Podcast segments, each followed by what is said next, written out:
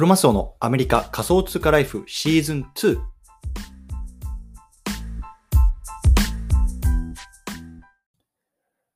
皆さんおはようございます。アメリカ西海岸在住のクロマスオです。今日は5月の23日月曜日の朝ですね。皆さんいかがお過ごしでしょうか？今日も早速聞くだけアメリカ仮想通貨ライフを始めていきたいと思います。よろしくお願いいたします。さて、今日のテーマなんですけれども、今日はなぜプロフィール写真が六角形なのか、ツイッターブルーについて改めて解説、こんなね、テーマで話していきたいなと思います。でね、今日の対象のリスナーさんは、最近よくね、こうツイッターで丸じゃなくて六角形のプロフィール写真をよく見るんだよなとか、あとはね、こう NFT をね、最近買い始めたんだよなとか、そんな方向けのね、内容になってます。うん。でね、まあ、結論なんですけれども、なんでね、このプロフィール写真、ツイッターのプロフィール写真が六角形なのかっていうことなんですけども、これね、自分のプロフィール写真が NFT ですよっていうね、証拠なんですよね。NFT なんですよっていう証拠。うん。なのでね、今日はちょっとこのあたりをね、まあ、改めてなんですけれども、解説していきたいなと思いますので、よろしくお願いいたします。はい。ということでね、早速本題入っていきたいと思うんですけれども、今日ね、このテーマを取り上げた背景の方をまず話していきたいなと思うんですね。で、最近ね、あの NFT 盛り上がってますよね。でさ、日本初のあのプロジェクトでもこう、クリプト忍者パートナーズっていうね、あの22,222体のこのコレクションっていうのが、まあ、あの出始めました。それが先週の日曜日にね、出たんですけども、だいたい日本円で、ね、2、300円出たんですけれども、ね、今日の朝起きたら、こうフロア価格がね、0.08イースになってたんですね。で、これ大体どれくらいかな、今。1万6000ぐらいか、だと思います。なので、まあ、だかなり上がってますよね。だから80倍ぐらいか。だからもうそろそろね、あの0.1イーサいくんじゃないかって、ね、言われてますけれども、まあ、本当にね、あの、すごい勢いで伸びてますよね。で、なかなかやっぱりね、今までこう、日本のね、あの、クリプえっと、日本のコレクションってなかなかこう、世界に打って出ることってね、難しかったと思うんですけれども、やっぱりね、今回この事例で、あの、すごく世界に、あの、羽ばたくコレクションっていうのも、こう、ようやく日本から出てきたなっていう感じだと思いますね。で、一部ね、ギャルバースとか、まあ、ありましたけれども、まあね、そういうのも含めてね、今ちょっと盛り上がって、日本のね、こう、NFT っていうのがすごく盛り上がってるなと思います。うん。やっぱりね、あの他のコレクションに目を向けてでもね、こうブルーチップって言われる、あの本当にこう価値のもう永久的に続いていくだろうなって言われてるものとかも、なかなかね、この最低価格、いわゆるフロア価格って言われますけれども、そのあたりもこう、ね、落ちてこないんですよね。そうなので、やっぱりねこう、なかなかね、世の中の経済状況っていうのがね、まあ、あの良くないよね、こうリセッションに入ってるよねってこう言われてる中でも、この NFT の市場っていうのはね、なかなかね、こう特にね、あの強いものっていうのはね、落ちてこないなっていうところをね、最近受けてます。うん。でね、やっぱりね、こういうようなこう CNP の盛り上がりとかもあって、これね、最近こう NFT を触った、ね、この1週間とかね、1ヶ月ぐらいで NFT を触ったよとか、ウォレット触ったよっていう方もね、結構増えてきたんじゃないかなと思うんですよね。そう。なのでね、今日改めてね、この Twitter のプロフィール写真ね、なんで六角形なのかね、僕のやつも見ていただければわかると思うんですけど、これ僕のやつ六角形になってるんですよね。そう、丸じゃないんですよ。で、このあたりはなんでなのかっていうところをね、ちょっと話していきたいなと思います。うん。で、そもそもね、このなんでね、六角形がね、こう大事なのかっていうところを話していきたいと思うんですけれども、これ実はね、この六角形であるってことは、こう自分のね、NFT、あの、NFT をプロフィール写真にしてますよっていうね、正真正銘の証拠になるんですよね、そう。で、なのでね、やっぱりこの、あの、そのあたりがね、こう、重要になっていくんじゃないかなと思ってます。そう。で、六角形っていうのは、この Twitter ブルーっていうね、う Twitter の有料課金のサブスクリプションサービスに登録しないと実はできないんですよ。そう。ね、ただね、NFT を自分が持ってるからといって、それをね、こうプロフィールピクチャーにしたからといって、で、勝手に六角形になるわけじゃないんですね。そう。これ Twitter ブルーっていうね、こう、有料課金のサービスに入んなければいけなくて、僕は実はね、えっと、1月ぐらいかな、このサービスが始まったと思う、記憶してるんですけども、もうね、このサービスがローンチした時からこの課金サービスに入ってます。で、一月3ドル33セントかな、アメリカでは。うん。なんですけれども、あの、日本は多分まだね、できてないんじゃないかな。そう、なので最初なんかアメリカ、カナダ、オーストラリアとかなんかそういうね、ちょっと英語圏の、まあほんと限られた国でしかローンチしてなくて、まあ徐々にね、こうどんどん広がっていきますよっていうところは当時アナウンスされてたと思うんですけれども、まだね、日本ではできないみたいですね。そう。だからね、あのー、そういうようなところをね、あの有料課金すると、まあ、プロフィール写真が六角形になりますということなんですね。で、Twitter ブルって別にそのプロフィール写真を六角形にするためのサービスじゃなくて、例えばね、あの、広告を消したりできたりとか、あとは、こうで、自分がね、こうツイートするときに、こうツイートボタンを押すと、もうそのままね、一気にこうツイートされちゃうじゃないですか。でもそれをね、例えばね、10秒間だかね、20秒間だか、こうツイートね、あの、ツイートされるのを待てるんですよ。でね、例えばツイートボタンを押したときに、あ、ちょっとこの表現ね、まずかったから変えたいなとか、あ、ちょっとここ消したいなっていうときにね、ねあの、それをこう一回ね、あの送るのをね、停止したりとかできる。そういうのね、サービスもこの Twitter ブルーにはあります。うん。はい。でね、あの、まあ、あの、さっき言ったみたいに、この NFT の表示できるっていうのがね、いわゆるね、あの、この Twitter ブルーでプロフィール写真を六角形にするっていうサービスなんですけれども、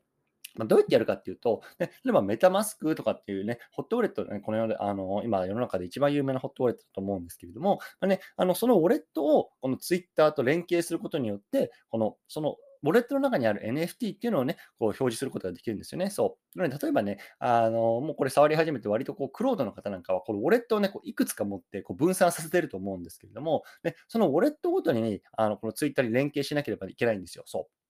なので、まあ、あの、その辺はね、手続き、あの手続きっていうかやり方みたいなのはね、こうネットでググってみれば出てくると思うんですけれども、まあね、その辺をやると、きちんとこう六角形になりますというような感じでございます。うん。でね、あの、なんでね、この NFT をね、あの、六角形にして見せるのか、これが大事なのかね、あの、そのあたりを今日は、あの、これから話していきたいと思うんですけども、例えばね、今まで考えてください。例えば今までさ、じゃポケモンカードあなたが持ってるとしましょうね。ポケモンカードでさ、よくポケモンカード僕も子供の頃持ってましたけどもね、ちょっとキラキラしてさ、あの、そう、なんかレア度が高いものとかありますよね。で、あれをね、例えばさ、今ネット上でさ、例えば僕こんなね、ピカチュウのポケモンカードキラキラしたやつ持ってるんだぜとかね、写真を撮って載せてもね、本当かどうか、それ本当かどうかわかりますか？ね、わかりませんよね。ね、もしかしたらさ、どっかのサイトからね、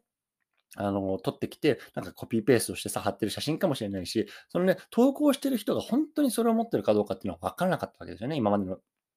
あの、ネットの社会では。そう。で、それがね、NFT によって分かっちゃうんですよ。そう。ね、この NFT と連携することによって、このブロックチェーンであるとか、そういうものがね、すべてね、なんだろう、あの、あらわになるんですね。だから、僕もね、正直、あの、もしリスナーの皆さんが僕にああなたのウォレットのアドレスとかっていうのを教えてくれたら、それでね、今までどんなね、取引をしていくかっていうのは全てね、わかるんですよね。うん。そう。で、これがやっぱりすごく重要で、ね、今までは、ま、持ってるか持ってないかわからないけれども、とりあえず持ってる風にね、こう自分をこう偽ることができた、ね、なんですけれども、これがね、NFT によってもそれがすごくできなくなっちゃうんですね。すごく透明性が高い。ね、ものになっちゃうんですよね。そう。例えばさ、もうなんかすごくね、高価な NFT を持って、あの、プロフィールピクチャーにしてるんですけれども、それがね、六角形じゃなくて丸だと、ね、こいつ本当にこの NFT 持ってんのか、ね、ちょっとうさんくさいな、みたいな風に思われちゃうわけですよね。そう。とにかくね、なんかダサいとかクールじゃない、そんなね、あのこうなんだろうな、印象をね、こう、あの、丸、丸でね、丸の、なんだろう、ツイッターのプロフィールにしていくとね、あの、しておくとね、こう見えてしまうようなね、時代がこれから来るのかなと思うんですよね。うん。で、この NFT をね、こう、あの、プロフィールピクチャーにすること、六角形にすることによってね、こう何がね、なんだろう、大事というか、こう、新しい発見があったのかなって、こう僕自身のね、あの経験を話していきたいなと思うんですけれども、まあ、一つ目、コミュニティに入っていけるんですよね。コミュニティに入っていける。ね。例えば僕がね、今、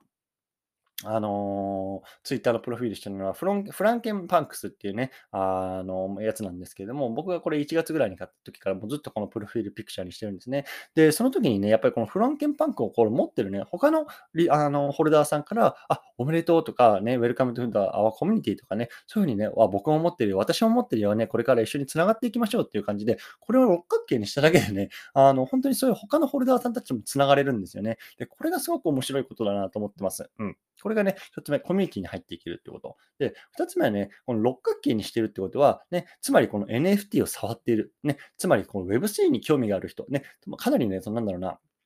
あの、早い段階でね、こういうところに興味がある。まあ、いわゆるね、なんだろうな、すごくイノベーティブなね、考え方を持ってる人たちだなっていうところをね、まあ、感じて、つながることができるんですよね。そう。例えばね、先日僕が、あのえっ、ー、と、インタビューさせていただいたね、サンフランシスコに住んでるニックさんっていう方なんですけども、彼のね、M、あの、プロフィールのピクチャーも MAYC っていう、ね、世界で最もね、有名なコレクションのうちの一つがね、こう六角形になってるわけですよ。つまりね、このニックさんは MAYC をこう持って、かつね、こうプロフィールピクチャーにしてね、こう Web3 に興味がある人だっていうかね、もうそのね、プロフィールピクチャーを見るだけで一目でわかるんですよね。そう。それでね、あの、これ僕ニックさんにね、あの、連絡させていただいて、あ、なんかそのピル、あの MAYC かっこいいですねとかって言ってね、そこからね、こう繋がることができたんですよね。そこからこうインタビューさせていただいたりとかね、こう、あそういうつながることができるというところで、やっぱりね、これからの時代はね、ここの時代になってくるわけですよね。今まではね、こう会社とかさ、組織とか、まあそういうようなね、あの組織がね、強かった時代なんですけど、これからはね、まあ、ピアトゥーピアって言いますけれども、個がね、こう強くなっていく時間時代、ね、そんな時代の中で、やっぱりね、この子と子がね、あの、つながるっていうところがね、非常にね、この NFT のね、こう六角形のアイコンによって、どんどんどんどんこう加速していく世界が来る。ね、それがね、すごく面白いなと思ってますし、やっぱり僕もね、あの、その、あの時代にね、乗らなきゃいけないなというところでね、まあもうあのずっとね、このツイッターブルに課金し続けてますというような話でございました。はい。ね、もしね、これアメリカとかね、あのカナダとかに行って聞いてる方でね、まだちょっとね、NFT の持ってるけどね、あの、アイコンで丸なんだよな、六角形でないなないんだよなって方に、ぜひね、ググってね、調べてやってみてくださいね。これ一回六角形にすると、ね、なかなかもう丸には戻れないなっていうところがね、僕半年ぐらい、あの、作って使ってね、思ってますのでね、まあ、そのあたりをこうぜひね、あの自分で体験してみることは全然変わって違うと思うので、やってみていてはみてはいかがでしょうかというような話でございました。はい。ということでね、今日はこの辺りにしたいなと思うんですけれども、えっ、ー、と、最後ちょっと告知をね、改めてさせてほしいなと思います。ね、僕がね、再三言ってるんですけれども、6月の9日と10日でね、ラスベガスでこうアップランドっていうブロックチェーンゲームのね、あのリアルイベントの方に行ってきます。で、まあ、そこでね、あの、こういろんなね、こう限定のグッズとか NFT とかっていうのがもらえるんですけれども、それをね、こうリスナーの皆さんに還元したいなっていうキャンペーンを今やってるんですね。それどういうキャンペーンかっていうと、一人ね、まあ、一口か、一口ね、こう50ドルから僕のことをサポートいただいて、でね、そのサポートをいただいた方からこう抽選でね、そういうようなグッズっていうのをこう皆さんの方にね、まあ、ショーが終わった後にこう還元していくっていうようなキャンペーンになってます。でね、まあ、今までね、えっ、ー、と、11名かな、の方からサポートいただきました。だからね、まあ、11名かける50ドル、550ドルぐらいね、あの、本当に僕が今回このラスベガス行くっていうところでね、こうサポートいただいたんですね。本当にあのありがたいと思います。で、まあね、まだまだ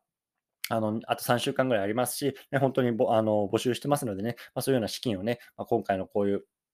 まあ、あのイベントとかでね、まあ、使うことによってね、また皆さんにね、その現地の様子であるとか、そういうところをね、こう還元していきたいなと思いますのでね、もしね、あのサポートしてもいいよってことは、概要欄の方にリンク貼っておきますのでね、そちらの方からサポートいただければなと思います。1人50ドルになります。はい。ということでね、今日はこの辺りにしたいなと思いますね。今日は月曜日、新しい週の始まりですけれども、引き続きコツコツやっていきましょう。お疲れ様です。